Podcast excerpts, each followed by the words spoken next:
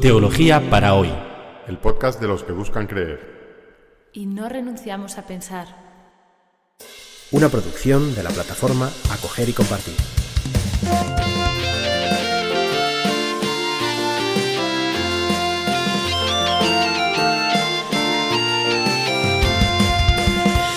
Bienvenidos al episodio 53 de Teología para hoy.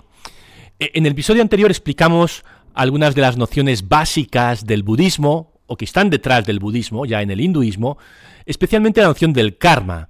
Y decimos que íbamos a explicar un poco mejor lo del karma, pero yo creo que va a ser más interesante eh, explicar ya eh, los fundamentos de la, del budismo y de la doctrina budista, y luego volvemos al karma, que yo creo que es un tema eh, muy interesante es el equivalente al tema de la gracia, o equivalente, ocupa el mismo lugar, aunque con contenidos muy diversos al, al tema de la gracia en el cristianismo. Así que vamos a hablar de la doctrina fundamental del budismo que se enuncia así, las cuatro nobles verdades y la senda octuple. Mm, repito, cuatro nobles verdades y la senda octuple. Lo básico del budismo es así de sencillo, cuatro verdades que se enuncian en cuatro frases. La primera verdad, toda existencia es sufrimiento. Esta es quizás, eh, bueno, cada una de las cuatro verdades es, esencial, ¿no? Y, y empezamos por esta. Toda existencia es sufrimiento, la palabra en sánscrito es dukkha, ¿Y qué quiere decir eso de que toda existencia es sufrimiento? El sutra lo dice, el sutra, el discurso atribuido al Buda, lo dice así. Esta es, oh monjes, la noble verdad sobre el sufrimiento. El nacimiento es sufrimiento, la vejez es sufrimiento, la enfermedad es sufrimiento, la muerte es sufrimiento. Convivir con lo indeseable es sufrimiento. Separarse de lo deseable es sufrimiento. No obtener lo que se desea es sufrimiento. Todo conlleva sufrimiento. La existencia y sus partes son sufrimiento. ¿Qué quiere decir esto? Bueno, pues esto es una experiencia humana. Y a lo mejor podemos decir un poco pesimista, ¿no? Este Buda, todo es sufrimiento. Yo a veces hasta me lo paso bien y todo. ¿Por qué me dices que todo es sufrimiento? La cosa va más allá de si te lo pasas bien o si te lo pasas mal. Eh, la cosa es, eh, lo que, lo que el Buda quiere decir es una realidad mucho más profunda. Aunque también resuena con nuestra experiencia personal, ¿no? El nacimiento sufrimiento, la vejez es sufrimiento. Convivir con lo indeseable es sufrimiento, separarse de lo deseable es sufrimiento. Quizás eh, pero incluso conseguir lo que quieres al final es sufrimiento, diría Buda. Mm, hay cosas que son obviamente sufrimiento, ¿no? Como un dolor de muelas, una enfermedad, un cáncer, todo eso es sufrimiento. Pero incluso conseguir lo que quieres. Imagínate que quieres, yo que sé, alcanzar una cierta posición profesional, o casarte con la mujer que amas, o lograr cualquier otro objetivo bueno, bello, importante en tu vida. Y lo consigues. Y lo consigues y dices, bueno, vale, ¿eh? lo he conseguido, pero ¿y qué? Incluso en los logros máximos, ¿no? Yo qué sé, uno que ha entrenado durante, durante, durante décadas, o décadas, durante años, para conseguir una medalla de oro en las Olimpiadas. Lo consigue, y qué bien, ¿no? Que, que subidón, pero si es un hombre o una mujer reflexiva e inteligente, al final dice, bueno, tengo una medalla de oro y qué? ¿No? O tengo un Oscar, ¿eh? me han dado los Oscars, el mejor actor, ¿y qué? Me han dado el premio Nobel, ¿eh? ¿y qué? hay, incluso en los máximos logros que uno puede imaginar, si, si somos lúcidos, hay un, bueno, ¿y qué? no, hay nada que satisfaga al ser humano. Esto es lo que lo que Buda quiere decir cuando dice todo es sufrimiento, que no hay nada que, que definitivamente sacie la sed.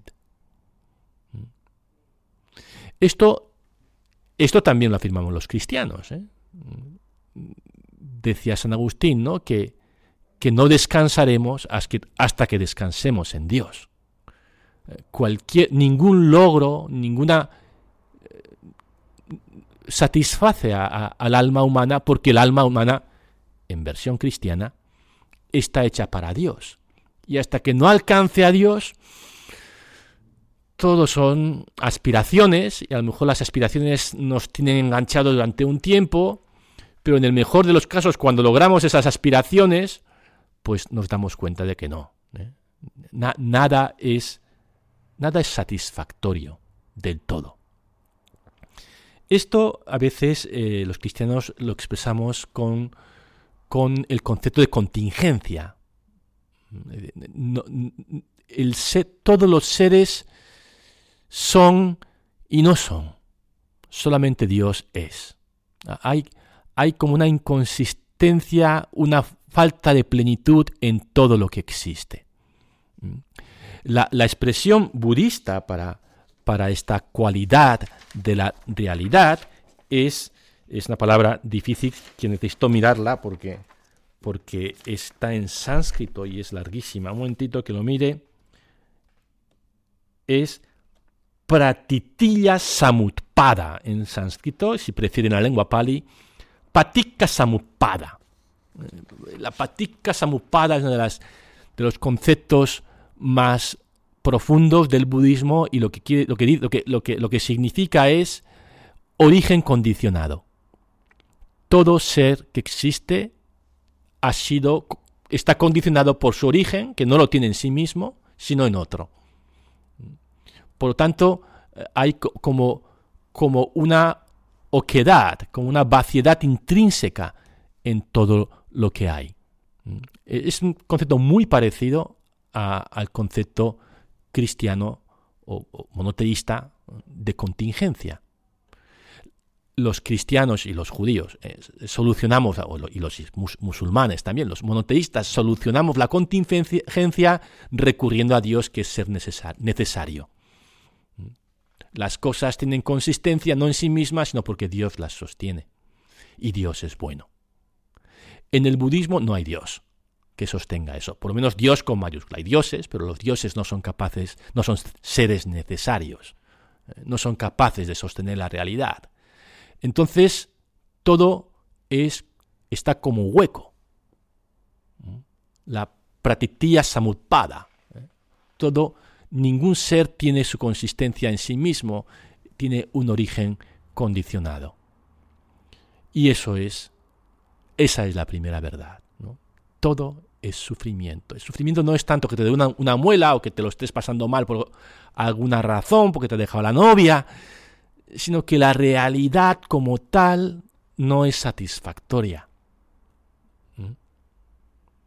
Nada es satisfactorio. Esa es la primera verdad. Segunda verdad. El origen del sufrimiento es la sed. O sánscrito Trishna. El origen del sufrimiento es el ansia, el deseo, el apego. Dice así el Buda. Esta es, oh monjes, la noble verdad sobre el origen del sufrimiento.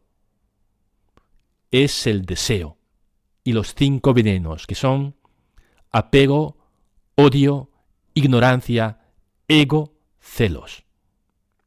Son los que producen nuevos renacimientos. Es decir, esta contingencia, esta falta de consistencia de lo real, el sufrimiento que está ahí, o el mal que está ahí, digamos, eh, genera sufrimiento porque nos agarramos a él. Nos, nos apegamos a las cosas de este mundo que carecen de consistencia última. Y esto es exactamente igual en el cristianismo. Cuando nos apegamos a lo que no es Dios, cuando hacemos de lo que no es Dios el objeto último de nuestro deseo, dinero, placer, poder, prestigio, entonces eso es el pecado, eso es la idolatría y es el origen del sufrimiento mío y del mundo. Así que hasta aquí vamos bastante de la mano con los budistas y los cristianos. El apego a lo que no es último es el origen del sufrimiento. Tercera verdad. El sufrimiento puede ser vencido librándose de la sed. Y aquí hay una diferencia radical con el cristianismo. ¿Cuál es la forma de liberarse del sufrimiento si el sufrimiento es apego a lo que no es consistente? Desapégate. Desvincúlate. No te agarres a este mundo a través del deseo, el anhelo, la sed, sino que desapégate, ¿no? Y, de alguna manera eh, eh, eh, abstráete de, de este mundo y alcanzarás el no mundo, que es el nirvana. Aquí es donde la distinta cosmología del hinduismo y del cristianismo pues pasan factura. Si el mundo es inconsistente, ¿cuál es la forma de salvarte? Desenganchándote del mundo. En el budismo. En el cristianismo resulta que este mundo inconsistente ha sido redimido por Dios. Por lo tanto, a través del mundo eh, podemos alcanzar a Dios y en Dios recuperar el mundo el mundo es, en último término, bueno, aunque no sea necesario. El mundo es contingente y bueno al mismo tiempo porque hay un Dios bueno, necesario, que sostiene el mundo. En el budismo no existe este Dios, por lo tanto, el mundo no tiene salvación como tal. La única manera de salvarte es desengancharte del mundo y alcanzar el nirvana. Y aquí vienen, eh, viene quizás donde, la diferencia entre el cristianismo y el budismo se hace como más aguda y más visible. Eh, en el cristianismo hay una pregunta que no se puede responder. Y es, esa pregunta es la pregunta sobre el origen del mal. ¿Cómo es que si hay un Dios omnipotente y bueno, existe el mal? Si Dios es omnipotente y puede todo, es que no quiere evitar el mal, por lo tanto no es bueno.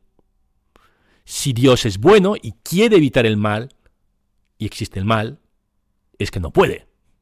Por lo tanto no es omnipotente. No hay salida lógica. ¿eh? ¿Existe el mal?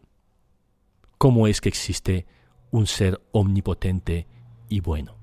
Y la respuesta cristiana no es una respuesta teórica, es una respuesta de esperanza. Dios está en ello. Como el mundo es autónomo, hasta Dios necesita tiempo. Bueno, esto es una muy mala respuesta, ¿eh? pero eh, en el fondo no sabemos dar una respuesta teórica a esta pregunta. Pero confiamos en que Dios eliminará el mal y redimirá el mundo, y el mundo será un lugar eh, contingente porque ha sido creado por Dios y no se sostiene por sí mismo, pero bueno, totalmente bueno, y que podremos vivir en plenitud en ese mundo bueno. Es la idea de la resurrección del cuerpo, que es una idea poderosísima en el cristianismo y al que probablemente dedicaremos algunos podcasts en el futuro. El mundo es bueno, Dios lo ha redimido. En el budismo no hay Dios que redima el mundo. Por lo tanto, la salvación es escapar del mundo al nirvana. Y también el budismo tiene una pregunta que no puede responder. La pregunta que no puede responder el budismo no es la, el origen del mal. El origen del mal no se cuestiona, está ahí. No hay Dios, por lo tanto, no, hay por qué creer, eh, descreer en algo tan evidente como que existe el mal. Eh, es natural, está ahí.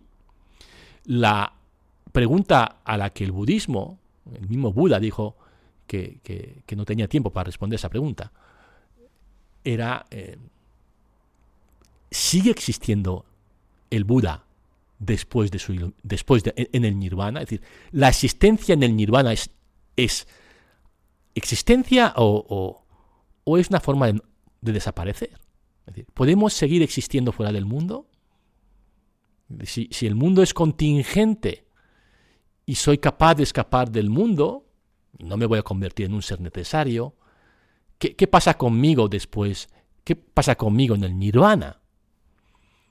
Y, Buda se dio cuenta de que esta pregunta carecía de respuesta. Y él dijo que, bueno, que hay cosas más urgentes que resolver y que lo que tenemos que hacer es eh, estar en la senda, ahora explicaremos las ocho, la senda óctuple de la iluminación y no preocuparnos por el después. Pero no queda teóricamente claro el después. ¿eh? Si, si me escapo de la realidad como ser contingente, seguiré existiendo o, o desapareceré. Si dejo de reencarnarme, ¿a dónde voy? Y esta es una respuesta, repito, que no tiene respuesta teórica, aunque existe una respuesta práctica, y es que, bueno, hay que intentar lograr la iluminación, que algo habrá, ¿no? Eh, en el fondo yo creo que el budismo eh, sostiene una esperanza contra toda esperanza de que, de que el nirvana es, un, es una existencia, y una, una existencia deseable. Deseable, bueno, deseable no, porque el deseo es malo, pero algo, algo que, a lo que merece la pena aspirar. Pero en el cristianismo, curiosamente, el problema es el mal, porque no encaja en nuestra visión del mundo, si Dios, si Dios es bueno. En el budismo el mal no es problemático, porque el mundo es, es malo, pero eh, contingente, o sea, que es sufrimiento, vamos, malo. Eh, el problema es el bien, la salvación es, es verdadera, existe. Esa es una pregunta difícil de responder para los budistas. Y pasamos a, la última de las cuatro verdades, que como si fuera una muñeca eh, rusa, se abre y aparece, aparecen las, las, la senda óctuple, porque, eh, repito, las cuatro verdades, la primera es todo el sufrimiento, dos, el origen del sufrimiento es la sed o el apego, tres, el, existe una salvación, o sea, podemos eliminar el sufrimiento eliminando, eliminando el apego. Esa es la tercera noble verdad. ¿Cómo lo hago? Cuarta verdad, a través de la senda óctuple. La senda óctuple me enseña cómo librarme de el apego que genera sufrimiento y es la senda óctuple, pues son ocho, como su propio nombre indica, es comprensión correcta, pensamiento correcto, palabra correcta, acción correcta, ocupación correcta, esfuerzo correcto, atención correcta y concentración correcta. Es decir, ¿cómo logro librarme del apego? Bueno, pues a través de la vía media. Recuerdan en algún episodio anterior que hablamos de la biografía del Buda y cómo el Buda había eh, descubierto la senda, la vía media entre los, el extremo de una vida eh, indolente, en placeres, ocupado en placeres y en evitar el sufrimiento, y el otro extremo de, un ascetismo brutal que estaban practicando algunos yogis y algunos eh, santones hinduistas del entorno del Buda. Dijo, no, la, vía media, que consiste en la comprensión correcta de la realidad, es decir, la realidad es sufrimiento, ya lo hemos expresado, y pensar correctamente esa realidad. Las dos primeras eh, dimensiones del camino son, tienen un carácter teórico, comprensión correcta, pensamiento correcto. Luego los cuatro siguientes tienen un carácter eh, moral o ético, palabra correcta, hablar de una manera correcta, acción correcta, es decir, lo que es propiamente una vida moral, una vida ética, ocupación correcta, es decir, no estar haciendo el vago, sino trabajar y ocuparse, tampoco matarse a trabajar, tampoco estar haciendo el vago, una cosa intermedia, bien, esfuerzo correcto. Y luego las dos últimas dimensiones de la senda son, tienen que ver con la meditación, atención correcta, concentración correcta. Y como todo el mundo sabe, esta dimensión de la meditación tiene un desarrollo enorme en el budismo y es casi lo que caracteriza más el budismo, ¿no? O lo que en la imaginación occidental caracteriza más el budismo, eh, que es este monje que medita, que alcanza estos estados de concentración y de claridad mental extraordinarios. ¿no? Pero antes de llegar a estas dos últimas dimensiones de la senda octuple, pues hay que pasar por una teoría correcta y una práctica vital correcta también. Y, lo dejamos aquí, yo creo que así queda más o menos expuesto el, budismo y sus diferencias básicas con el cristianismo. Si tienen preguntas, eh, pues manden, manden, mándenlas por email que es eh, ademingo, a d e m i n g o arroba me.com, mi.com. Y, y, bueno, pues yo creo que vamos a dedicar otro episodio a, este tema para ya terminar, en el que, entre otras cosas, hablaremos del desarrollo del budismo después de Buda, que obviamente ha sido tan importante como el desarrollo del cristianismo después de Cristo. Es decir, eh, han pasado muchos, muchos milenios, o por lo menos dos, dos casi y medio en el caso del budismo, dos en el caso del cristianismo, y han pasado muchas cosas y eh, tanto el budismo pues, eh, eh, ha ido extendiéndose, como, como sabemos, pues, por Asia y en estas últimas décadas también por Occidente. Así que bueno, pues nos seguimos, nos seguimos hablando. Nos vemos.